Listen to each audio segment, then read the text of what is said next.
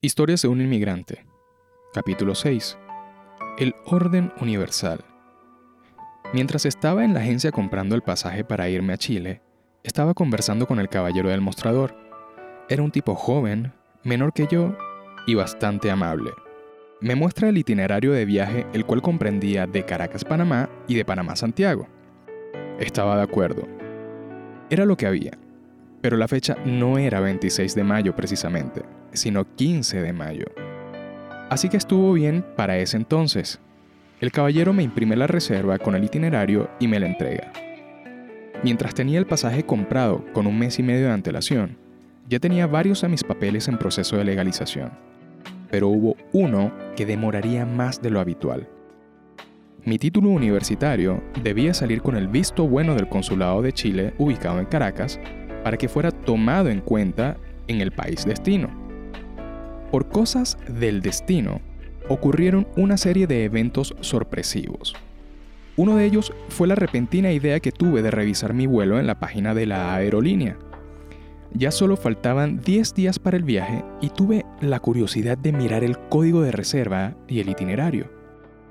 Para mi sorpresa y exaltación, recibí el mensaje que venía en el monitor con susto que activó de inmediato una señal de alerta y ansiedad al mismo tiempo. Mi pasaje solo tenía el vuelo de Caracas a Panamá y el restante, Panamá-Santiago, no estaba.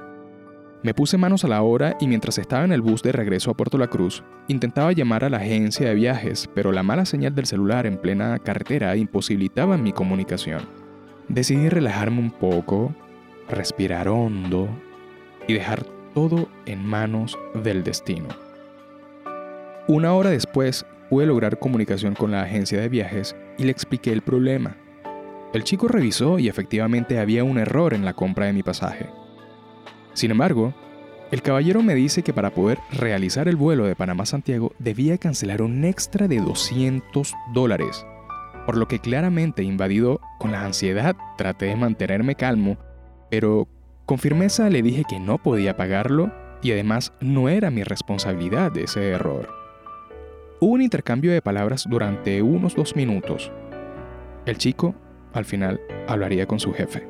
Luego de un rato, recibí nuevamente una llamada de la agencia de viajes.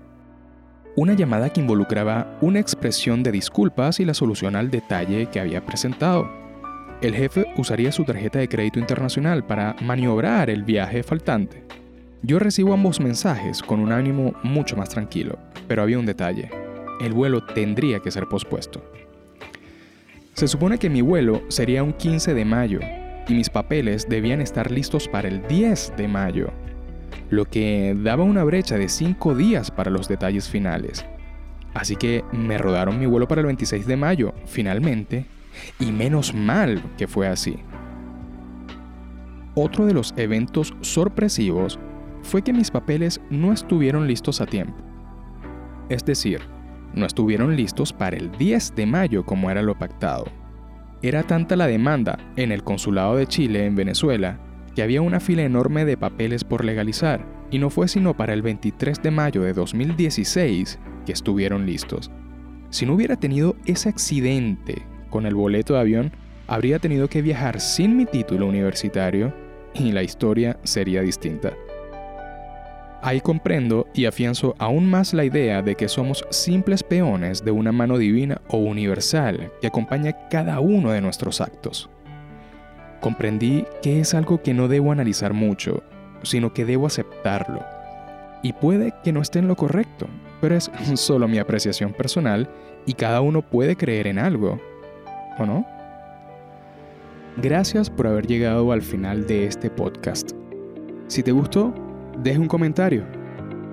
En los próximos capítulos te estaré narrando un poco más de lo que ha venido sucediendo acá conmigo como inmigrante en Santiago de Chile.